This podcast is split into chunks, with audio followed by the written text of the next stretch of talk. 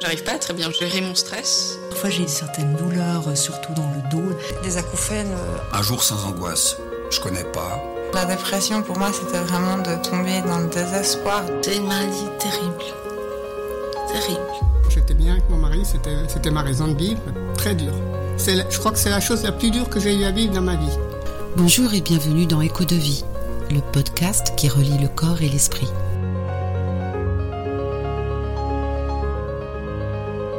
Notre rendez-vous dédié à l'authenticité et à la vérité. Un vendredi sur deux, nous explorerons les expériences humaines dans leur forme la plus pure et simple. Je suis Nathalie Monvoisin Manant, coach professionnel, thérapeute en MBCT, thérapie cognitive basée sur la pleine conscience, et conseillère en nutrition santé. Notre approche est directe. Ici, pas de montage compliqué ou d'histoire fabriquée. Nous mettons de côté les artifices pour nous concentrer sur ce qui est réel et brut, en partageant simplement les vérités de la vie de nos intervenants. Aujourd'hui, nous avons l'honneur d'écouter Chantal, une femme inspirante, symbole de résilience et de force. Il y a deux ans, Chantal a vécu une épreuve difficile, la perte de son mari après une longue maladie. Cet événement a été un point de bascule, l'amenant à affronter le changement, la solitude et à remettre en question son chemin de vie. Dans sa recherche d'apaisement et de sens, Chantal a entrepris un voyage thérapeutique avec moi. Ensemble, nous avons navigué à travers ses émotions, lui permettant de les accueillir avec compassion et d'affronter la réalité avec une nouvelle sérénité. Aujourd'hui, Chantal est ici, avec nous, pour témoigner de sa capacité à surmonter l'adversité et à adopter une nouvelle vision de la vie. Son histoire est un témoignage poignant de l'importance de l'authenticité et de la force intérieure. Alors, asseyez-vous, écoutez et laissez-vous toucher par le témoignage de Chantal. Elle partage avec nous sans artifice son parcours de souffrance, de courage et surtout d'espoir. Voici Chantal, une voix authentique et puissante, un écho de vie qui résonne avec vérité et réalité.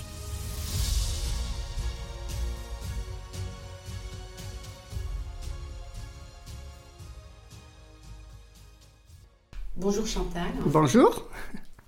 C'est un honneur de vous accueillir aujourd'hui et nous vous remercions sincèrement d'accepter de partager avec nous. Votre parcours à travers le deuil est une histoire d'une profondeur et d'une résilience remarquable. Comment avez-vous réagi à la nouvelle de la maladie de votre mari et quelle vie avez-vous eu avant? Bah, avant, c'était la belle vie. Et puis après, la maladie, bon ben voilà, hein, je me suis bien douté que ça ne pouvait pas durer.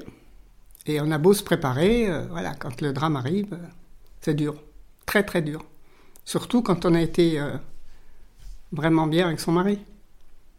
Il y a des gens qui sont pas bien, mais moi j'étais bien avec mon mari, c'était ma raison de vivre, et puis voilà quoi. Donc c'est très très très dur. Très dur. Je crois que c'est la chose la plus dure que j'ai eu à vivre dans ma vie. Et voilà. Et vous aviez donc une propriété avec Oui, une propriété avec des, des animaux, euh, des- enfin tout ce que j'aimais, quoi. Et comme je suis pas quelqu'un de tellement, tellement sociable, et voilà, ma vie, c'était ça, quoi. Ça me suffisait, moi. Mes animaux, ma- mon, mon mari, ça me suffisait. Et voilà, d'un seul coup, j'ai perdu tout. Mon mari et la propriété. Donc, c'est pas facile. Et comment euh, avez-vous euh, réagi à la nouvelle de sa maladie? Ben, mal, évidemment. hein. Mais bon, on, ne sait pas quand quelqu'un est malade euh, comment ça va se passer. hein. Ça il a été malade plusieurs fois dans sa vie, il a eu des cancers, donc euh, euh, ça s'est toujours bien passé. À un moment donné, je me suis dit, ça va peut-être passer aussi cette fois-ci, mais bon, il y avait l'âge. Hein. Bon, voilà, quand l'âge est là, on on peut pas faire grand-chose. hein. Mais voilà, on ne sait pas quand est-ce que ça va arriver, quoi, finalement. Même si on sent que ça va arriver, euh, on, on ne sait pas. on, euh, alors on espère, on espère, on se dit ça va durer, ça va durer, c'est pas possible. Et puis voilà, quoi. Puis quand c'est fini, c'est fini, quoi. Et Votre mari a été malade pendant quelques années? Euh, oui, enfin, il a eu deux cancers, mais il s'était bien remis. Il n'est pas mort de ça, d'ailleurs. hein. Il a eu, après, il a eu la maladie de Parkinson, et c'est plus ça, quoi, qui, qui, est- qui a tout chamboulé. Et puis, pour finir, il est mort d'un arrêt cardiaque. hein. Mais bon, ah, il avait un peu tout, quoi. Il avait du diabète, il avait. euh, Voilà. Ça s'est dégradé très très vite. Voilà, il, est, avant de partir à l'hôpital, il conduisait encore. euh, euh, ça allait à peu près, je pouvais discuter avec lui. Il est rentré à l'hôpital, il est sorti. C'était plus le même homme. C'était fini, fini, fini. Il pouvait plus conduire, il comprenait plus rien. il- voilà, c'était. oh. Je l'ai perdu deux fois. Je l'ai perdu une fois là, parce que c'était plus lui, quoi, du tout, du tout. Et ça, ça a duré plus d'un an. hein. Et, je l'ai perdu complètement après, quoi, bien sûr. Mais les deux ont été durs. hein. Perdre la personne que vous connaissez, que vous et qui, change complètement, comme, comme les gens qui ont la maladie d'Alzheimer, hein, c'est pareil. Euh, Parkinson, c'est un peu ça. Hein, c'est pas uniquement des tremblements, ça n'a rien à voir. Il avait des hallucinations, il avait des, trucs, euh, des fois il me reconnaissait plus, il, disait des bêtises, mais incroyables, quoi. hein. C'était plus lui du tout, du tout. Je l'avais déjà perdu un an avant, pratiquement. Mais comme physiquement il était là, euh, voilà, je faisais avec, hein. C'est ce que vous voulez faire. On n'a pas le choix, en plus. Et quels étaient les aspects les plus difficiles de la prise en charge de votre mari pendant sa maladie? Ah bah là, c'est... À la fin, c'était... À la limite du supportable, à la fin. hein. Parce qu'il dormait plus la nuit. Alors, il fallait que je me lève sans arrêt, sans arrêt, sans arrêt. Il descendait de son lit. Et comme il marchait très très mal avec euh, Parkinson, il avait euh, un déambulateur. Et ben, j'avais toujours peur qu'il tombe. En plus, ben, ça lui arrivait de tomber, mais moi j'étais toute seule pour le relever. euh, pas évident. Hein. Il fallait toujours appeler quelqu'un, faire, euh, il faut trouver des solutions et tout. Et, à la fin, là, c'était, je sais pas, je me levais 20 fois, 20, 25 fois dans la nuit.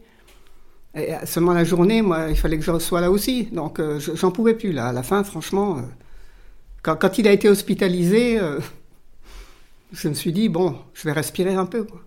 Mais je pensais le récupérer quand même. Je pensais, je me dis, ils vont le remettre sur pied, ça va aller. Mais voilà, il est resté là-bas. C'est triste, mais c'est comme ça. Et donc votre mari est parti il y a, il est y a parti. deux ans? Il y a, oui, il y a, oui, il y a un peu plus de deux ans, oui. Ouais, ouais. Ouais. J'ai toujours pas fait le deuil. Enfin, ça vient tout doucement, mais, mais je l'ai pas fait complètement, quoi. Et comment la perte de votre mari a-t-elle changé votre quotidien? Ben, en tout, parce que euh, ben, d'un seul coup, vous êtes seul, quoi. Et moi, je suis seule, j'ai pas de famille, donc je suis seule. Voilà, c'est ça qui est dur, je crois aussi. C'est la solitude. Ça, c'est vraiment, c'est, terrible. Quand on connaît pas, c'est terrible. Vous n'avez plus personne à qui parler, vous n'avez plus rien. Et puis, même si vous parlez à quelqu'un, euh, bon, vous, vous parlez. Moi, je discute un quart d'heure avec ma voisine, mais c'est tout. Donc après, je rentre chez moi et c'est, encore la solitude. On se parlait beaucoup avec mon mari. On était un couple euh, vraiment, euh, on se parlait beaucoup. Il y a des gens qui se parlent plus au bout de 50 ans de mariage, mais nous, on se parlait beaucoup. Donc euh, voilà, d'un seul coup, vous n'avez plus personne à part le chat. le chat, il vous répond pas. voilà. Si c'est la solitude, c'est terrible. hein. Il faut le vivre pour le comprendre. Donc, voilà. Et pouvez-vous parler de moments ou d'événements qui ont été particulièrement difficiles à traverser? Depuis deux ans? C'est au quotidien, c'est tous les jours, quoi. Vous vous levez le matin et, vous vous dites, mais qu'est-ce que je fous là, quoi? Enfin, ça me le fait plus maintenant. hein. Mais longtemps, longtemps, avant que je vienne vous voir, longtemps, euh, j'ai... Tous les matins, pratiquement, j'étais là, mais je dis, c'est pas possible, quoi. Vous levez en pleurant, vous couchez en pleurant, c'est, pas une vie, quoi. C'est pas une vie. Vous êtes tout le temps dans, dans ce truc. euh, vous n'avez plus envie de vivre, quoi, finalement. euh. Vous vivez parce que vous êtes obligé, vous pouvez pas faire autrement. Mais vous n'avez pas envie, vous n'avez pas envie. C'est dur de commencer la journée, c'est dur de la finir, c'est dur tout le temps. Tout le temps. Et le déménagement dans un nouvel environnement juste avant cette perte, la perte de votre mari, Bah, c'était en même temps. Hein. ça a c'était dû être un temps. grand bouleversement. Ah oui, ça oui. ouais, ouais. Comment avez-vous vécu la perte donc, euh, de, de vos animaux? Bah, de- ça, ça c'était, c'était douloureux aussi, ça, franchement. euh. Si, si, parce que Qu'est-ce qui était douloureux? Bah, la perte de ma vie, de ma vie d'avant, quoi. Moi, je suis quelqu'un de très, très actif.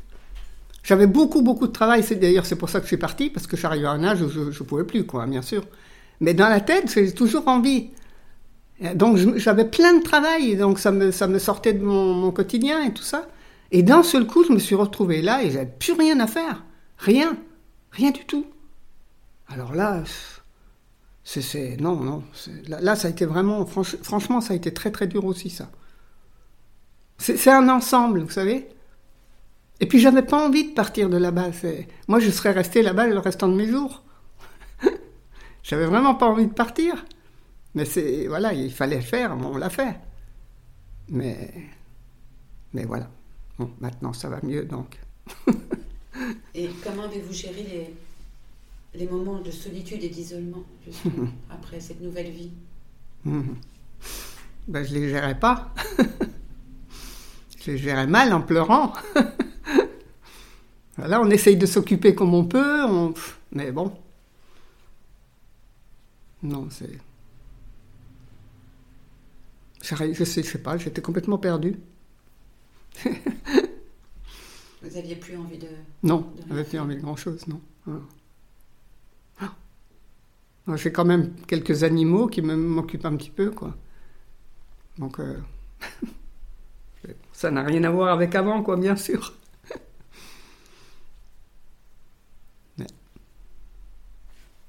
Et comment vos relations avec les amis et la famille ont-elles euh, évolué depuis la perte de votre mari? Bah, euh, automatiquement, je les vois moins, puisque j'habite plus à côté.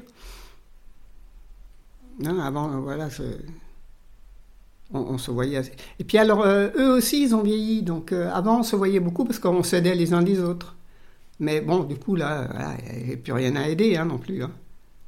Alors, moi, je vais les aider de temps en temps, mais eux, ils m'aident plus parce que, bon, il n'y a rien à faire. Donc, il n'y a rien à aider non plus. Et puis, ils sont, ils sont un peu plus loin, donc euh, évidemment, je les vois moins.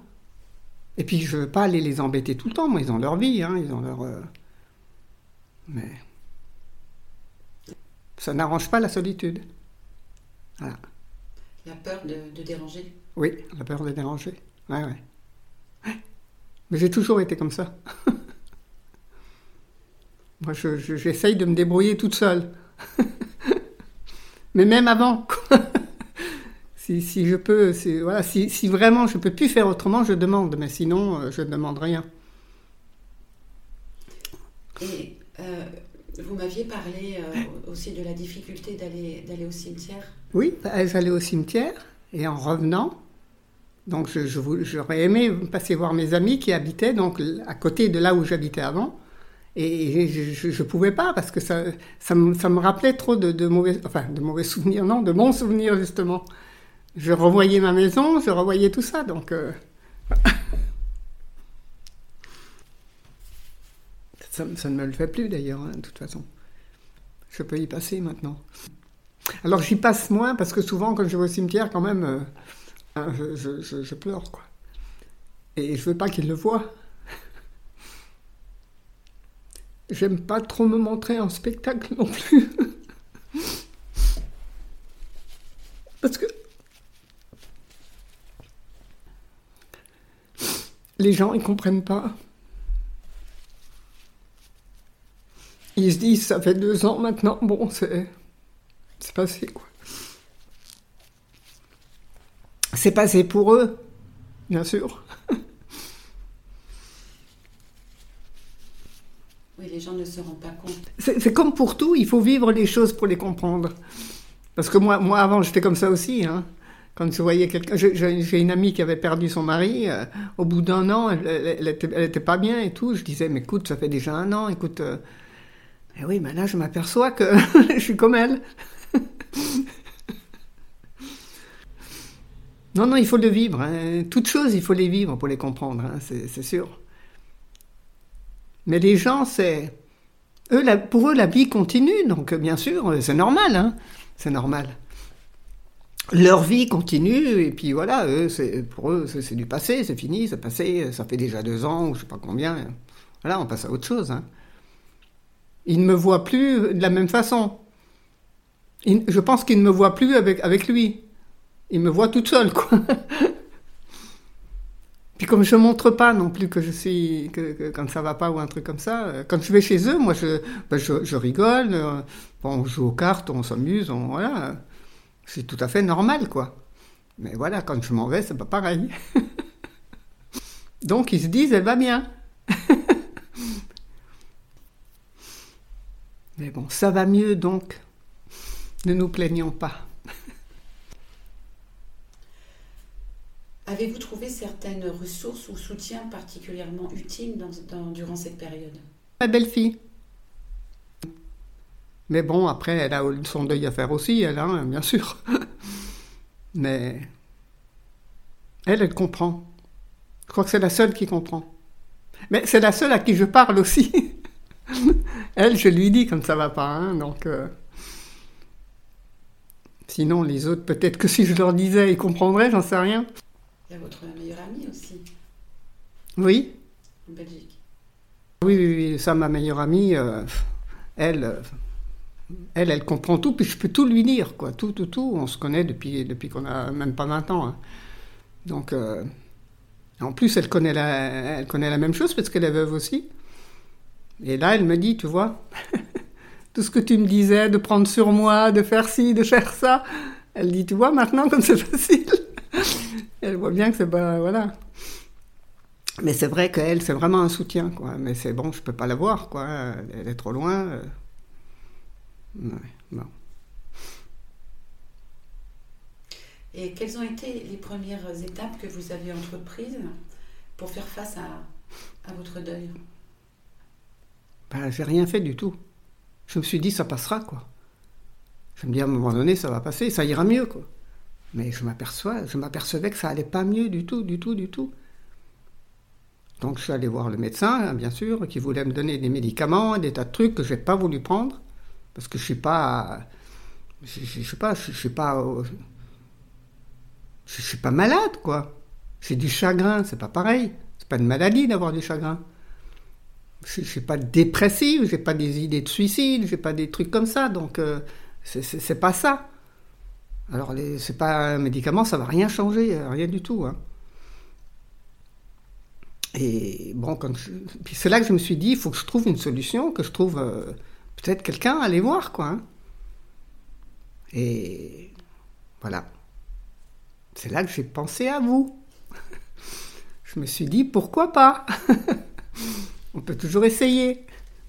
C'est vrai que la MBCT, euh, thérapie cognitive basée sur la pleine conscience, vous ne connaissiez pas. Pas du tout, du tout. Alors j'en ai parlé à ma belle-fille. Elle, elle connaît, elle, elle a fait ça, elle m'a dit, écoute, tu devrais essayer, c'est vraiment bien, quoi. hein, Essaye. Alors c'est là que je me suis décidé, j'ai dit, si on n'essaye rien, on peut pas y arriver. hein. Et voilà, c'est ça qui m'a décidé à venir vous voir. Et la MBCT a été un choix donc important pour vous? Oui, oui, oui. Et pouvez-vous nous parler de ce qu'elle représente pour vous et comment elle vous a aidé à traverser ces moments de chagrin et d'anxiété? Bah, C'est-à-dire qu'au début, je me suis dit, bon, c'est pas, hein, c'est pas terrible. Mais j'ai senti tout de suite que, que, que ça m'intéressait, que j'accrochais. Vous savez, je sais pas comment vous expliquer, mais j'ai- j'ai tout de suite senti que ça, ça, ça pouvait me faire du bien. Alors euh, voilà, donc je suis rentrée dedans tout de suite, tout de suite, tout de suite. Ça m'a plu. Voilà, ça m'a vraiment plu. Et effectivement, euh, j'ai tout de suite eu envie de continuer. euh, voilà, c'était bien, j'ai trouvé que c'était bien. Voilà. Et vous n'aviez jamais fait de thérapie de votre vie? Non, non, non, j'ai jamais fait de thérapie avant, jamais, jamais, jamais. J'ai jamais eu besoin de ça, quoi. Donc la méditation de pleine conscience, vous connaissiez? La, la méditation de pleine conscience, je connaissais pas. Je connaissais rien, quoi, finalement, euh, de tout ça. Enfin, j'en je- j'en avais entendu parler, hein. Mais je me suis dit, bon, ça c'est un truc de... de... ça, on voit souvent à la télé des gens qui méditent, des machins. bon. Mais je savais pas ce que c'était vraiment. euh, non, non, je savais pas. Et quel changement avez-vous remarqué en vous depuis que vous avez commencé cette euh, thérapie, ce protocole MBCT bah, ah, Plein de changements. Plein. Déjà le plaisir de le faire. je prends plaisir à méditer. Est-ce que je me sentais pas capable? Parce que c'est quand même, il faut quand même rester euh, immobile, tranquille, machin, et c'est pas mon truc du tout au départ. Hein. Moi, il faut que ça bouge. Et là, je prends vraiment, vraiment plaisir à le faire. Ça me fait du bien. Je le sens tout de suite, ça me fait du bien. Alors euh, voilà, donc on continue quand ça fait quelque chose qui fait du bien, hein, euh, bien sûr. Et qu'est-ce que vous avez appris pendant cette thérapie? Parce que c'est basé sur la méditation, mais pas que, vous avez appris... Euh, ben, oh, j'ai du mal à expliquer. c'est difficile à expliquer ce que ça fait. Ça vous fait, ça vous fait prendre conscience d'un tas de choses. Oui, ça vous fait prendre conscience. Euh, je ne sais pas comment expliquer ça. Même la marche en pleine conscience, quand je vais marcher. Avant, je marchais. Maintenant, non. Quand je marche, euh, je, marche, je, je, regarde comment mon corps fonctionne, comment tout fonctionne, euh, mon esprit et tout. Et voilà, je ne le faisais pas avant. Et j'ai l'impression que c'est mieux. Et vous avez appris à observer vos pensées Oui, oui, oui, oui. Oui, j'ai appris à observer mes pensées. Oui, oui. C'est tout à fait ça. Et, aller. Euh, je fais souvent la méditation, les, feuilles. Ça, je le fais souvent. Hein, et, c'est vrai que. Vous vous rappelez au début, je vous disais, euh, quand, quand, je fais les feuilles, là, je ça me fait tout de suite monter les larmes et tout, euh, parce que ça me rappelle d'avant et tout. Ça ne me le fait plus. Ça ne me le fait plus. Maintenant, j'arrive à. On dirait que j'arrive à évacuer avec, cette feuille-là. J'arrive à évacuer tout ce qui est mauvais. Ça part, quoi. ça part dans la rivière. Par contre, il faut que je marque dessus. Je, marque sur la feuille euh, l'état dans lequel je suis au moment où je le fais. Par exemple, si je suis triste ou, ou pas, ou je sais pas quoi. Mais il faut que je le marque sur la feuille. Je le marque sur la feuille et ça disparaît. C'est, voilà, ça, s'en va. J'ai, voilà, c'est, un truc, euh, c'est vraiment génial. c'est vraiment, vraiment bien. Je prends conscience des choses. Voilà, c'est ça. Euh. Parce que sinon, vous faites les choses comme ça, que hein, vous, vous, faites attention à rien, vous faites ci, vous faites ça. Euh. Mais là, non. Là, là, vous êtes, vous êtes dans ce que vous faites, quoi. C'est vraiment, c'est spécial. En pleine conscience. En pleine conscience, voilà. Quoi que vous fassiez, c'est en pleine conscience. Et pas en pilotage. Non, voilà, c'est ça. Automatique. Exactement. Oui, oui. Oui, oui, oui, c'est ça. C'est tout à fait ça. On se rend compte de ce qu'on fait. Que, que, sinon, non, euh, voilà, quand, quand, vous vivez normalement, vous faites pas attention, vous faites pas attention à ce que vous faites, quoi. Vous mangez, vous, vous lavez, vous êtes, vous faites... mais là, non, c'est, euh, il, faut, il faut. D'être présent à sa vie. Voilà, exactement. Oui, oui, oui, oui, c'est ça. Et dans votre quotidien, alors aujourd'hui, vous le vivez comment? Bah, beaucoup, beaucoup comment mieux. Vous vous sentez? Ah, beaucoup mieux, beaucoup mieux, beaucoup mieux. J'ai envie de faire des choses. J'avais plus envie du tout de, rien faire, quoi, de rien du tout. Euh, là, là, non, là, je me lève. Euh, avant, euh, quand j'avais mon mari, je me couchais le soir et, je faisais mon petit programme pour le lendemain. Et là, ça revient. Et je vais me coucher le soir et je me dis, tiens, demain, oh bah demain, je vais faire ça, je vais faire ça. Et voilà, ça, c'est un truc, c'est récent aussi, c'est pas. C'était plus du tout dans mes, dans mes trucs. C'était plutôt, je me lève, encore une journée de merde, hein, c'est le cas de le dire. Et puis voilà, alors que c'est plus le cas. Non, non. Je, je sais pas, j'ai. Là, j'ai fait de la peinture, j'ai fait des trucs euh, moi. J'ai hâte que le printemps arrive pour, euh, pour refaire du jardin, pour, euh, pour, pour, aller marcher un peu plus loin, pour. voilà. Pour, pour m'occuper, quoi. voir beaucoup plus mes amis, ça, oui, je vais beaucoup plus les voir. Et avant, même, même, même aller les voir avant. Oh, je me disais. Et maintenant, oui, franchement, euh, j'y vais avec plaisir. J'ai même appris à jouer aux cartes. ce que je faisais jamais avant. J'ai appris à jouer aux cartes pour être avec eux, pour être bien, quoi. ce que je faisais, je faisais pas là. Ça faisait pendant deux ans, non, je suis resté terré dans mon truc. J'ai repris des, trucs que j'aimais bien faire avant, que, que je ne faisais plus tellement que ça me faisait mal, quoi. hein. Et là, je reprends euh, comme mes puzzles et tout ça. euh, franchement, c'est c'est redevenu le même plaisir qu'avant. Euh, pareil, pareil, pareil, pareil. Après l'animal, c'est plus compliqué. Parce que c'est pas que j'ai pas envie, hein, euh, loin de là. hein, euh, si je m'écoutais, j'en prendrais plein. Mais voilà, c'est le problème, c'est que si j'ai un problème, euh, voilà, à quoi en faire de, de ces animaux-là? Qui c'est qui va s'en occuper? Personne. Donc ça, ça me ça me fait réfléchir, quoi. Mais pas parce que j'ai pas envie, hein. Attention. Pas parce que j'ai pas envie, c'est parce que j'ai j'ai peur qu'il m'arrive quelque chose et puis, puis qu'il n'y a personne pour s'en occuper du chien. Qu'est-ce que, où c'est qu'il va aller, ce chien? Si- S'il m'arrive quelque chose. Hein, c'est pas une poule, hein. une poule, vous le voisin, il lui donnait à manger, mais, mais un chien, euh, voilà, c'est- problématique, quoi. Mais franchement, j'aurais envie. Ça, oui. j'aurais vraiment envie. Je vais peut-être prendre une tortue, c'est moins embêtant. Vous aviez aussi euh, l'intention de, prendre des cours d'informatique? Oui, ça oui, mais ça, ça c'est pareil.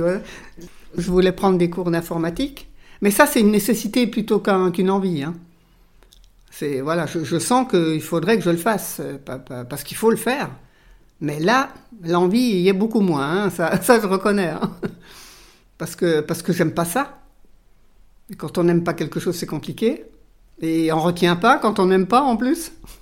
J'ai l'impression qu'on va m'expliquer que je vais rien comprendre de toute façon, ou que je vais pas retenir. Il faudrait que je trouve quelqu'un qui, qui vienne à domicile. Vous savez, quelqu'un qui et là, et là oui, là peut-être que ça marcherait parce que je, je marque, je marque, je, je, marquerai tout.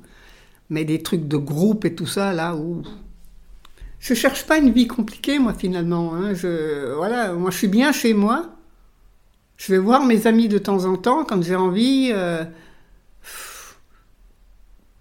j'ai pas des grandes envies, vous savez, j'ai pas envie de voyager, j'ai pas envie de ci, j'ai pas envie de là. J'ai juste envie d'être bien, d'être bien chez moi, d'être bien, quoi, tout simplement, avec, avec mes trois animaux qui me restent, et, et, et voilà. C'est pas des grandes ambitions. Et quelle a été la chose la plus surprenante que vous avez apprise sur vous-même pendant ce processus, pendant cette thérapie? Ben, que j'étais capable de, de, de, ben, de- d'être- que j'étais capable de méditer, de rester comme ça pendant, par exemple, une demi-heure. Et jamais j'aurais pensé être capable de faire ça. Jamais, jamais, jamais. Hyperactif comme je suis, non, c'était pas possible. Et alors que là, ça me, bah, c'est difficile à expliquer, mais ça fait un bien fou, quoi. Ça fait vraiment du bien. On se sent, euh, je sais pas. euh, D'ailleurs, quand, quand, quand euh, le, je le fais pas pour une raison X, parce que j'ai du monde le matin ou l'après-midi ou je sais pas quoi, hein, euh, ben, ça me manque, il me manque quelque chose. J'ai l'impression d'avoir raté quelque chose dans ma journée. Alors, je me lève le matin, bon, je déjeune, tout ça, et, et je, ça, je fais ma méditation. Ça, c'est la première chose que je fais le matin, et après, je vais marcher. Voilà. Une demi-heure et une demi-heure, trois quarts d'heure de marche. Ça, c'est tous les matins. J'ai l'impression que si je fais pas ça maintenant, euh, il me manque quelque chose. euh. D'ailleurs, quand je vais faire mes courses, je me dis mince, tiens, euh, c'est bizarre. C'est. Mais voilà, donc je le fais l'après-midi. hein, l'après-midi. Mais c'est devenu vraiment une. Si je le fais pas, ça me manque. C'est c'est drôle, hein. Je pensais jamais à ça, jamais j'aurais pensé ça. Que, que je sois capable, moi, de m'installer là et de... Non, non, jamais, jamais, jamais. Et la cohérence cardiaque La cohérence cardiaque, je la fais le matin avant, le... avant la méditation et un, un- un avant de manger à midi. Voilà. Mais c'est vrai que je la fais plus le soir. C'est peut-être tout simplement parce que je suis fatiguée, j'en sais. Est-ce que vous souhaitez rajouter quelque chose qui est important pour vous? Bah, ch- chacun vit son deuil différemment, hein, je suppose, je sais pas. hein. Mais moi, je sais que euh, là, depuis ces, derniers, dernières semaines, hein, je voudrais que les gens comprennent qu'à un moment donné, ça va aller mieux. C'est sûr. Même si ça va pas bien tout de suite, mais ça ira de mieux en mieux, j'en suis certaine. C'est, les, voilà, les, les, mois vont passer, les années vont passer, et, ça ira mieux. C'est, obligé, obligé. C'est, un, un, premier pas vers le, le mieux. Et voilà. Et moi, j'ai franchi ce premier pas vraiment, vraiment, vraiment. Le message que je voudrais faire passer, c'est c'est qu'il faut essayer parce que c'est les résultats sont, sont, vraiment, enfin je sais pas, pour moi c'est excellent quoi. Je, je regrette pas une seconde d'avoir fait ça, pas une seconde.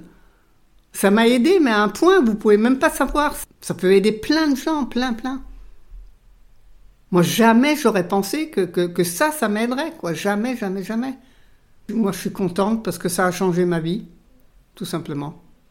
Ça a changé ma vie depuis ces dernières semaines. C'est complètement. Donc, euh, je suis contente. Et y a-t-il des rituels ou des euh, traditions que vous maintenez en mémoire de votre mari? J'essaye d'évacuer tout ce qui peut me m'amener du chagrin. Vous savez? Il y a, des, certaines musiques, par exemple. Ben, je, sais que si je mets, par exemple, une certaine musique, euh, ça va raviver tout. Donc, je ne le fais pas. Ben, voilà, c'est pas la peine d'en rajouter. Hein. Mais j'aimerais bien qu'un jour, certainement qu'un jour, euh, je pourrais mettre la musique et que ça ira. J'en suis persuadé, quoi. Hein. Il, faut, un peu de temps, il faut encore un peu de temps, certainement. Mais j'essaye quand même d'éviter, euh, voilà. Chantal, on arrive à, terme de la de l'interview. Alors, comment cette expérience a-t-elle influencé votre vision de la vie et de la mort? Alors, ben, la mort, euh, franchement, je ne peux pas dire que j'ai peur de la mort. J'ai pas peur de la mort. Surtout maintenant parce que, bon, j'irai retrouver mon mari, ce sera bien. Mais disons qu'avant, avant, j'avais peur de mourir parce que j'avais peur de plus être là pour lui. Que maintenant, comme il est plus là, je, suis là pour personne, quoi, à part pour mon chat. C'est la seule chose qui me tracasse, c'est mon chat. Mais sinon, euh, voilà. Mais sinon, par rapport à la mort, je ne sais pas si ça a changé grand-chose. Mais je crois plus maintenant aux signes qu'il m'envoie, mon mari. Vous savez, vous vous rappelez, on a parlé de ça une fois, on avait, bon, j'ai l'impression que, c'est bête peut-être, je sais pas. J'ai l'impression qu'il m'envoie quand même des signes parce qu'il est toujours là au bon moment. Quand j'ai un problème, ça se résout et, et je me laisse à penser que c'est lui qui résout le truc, qui m'aide quoi. Alors je sais pas si c'est vrai, je sais pas, mais voilà, ça me fait plaisir d'y penser de toute façon. Ça me fait du bien d'y penser. Il est là, il est pas loin, il est là, il m'aide. il me laisse pas tomber.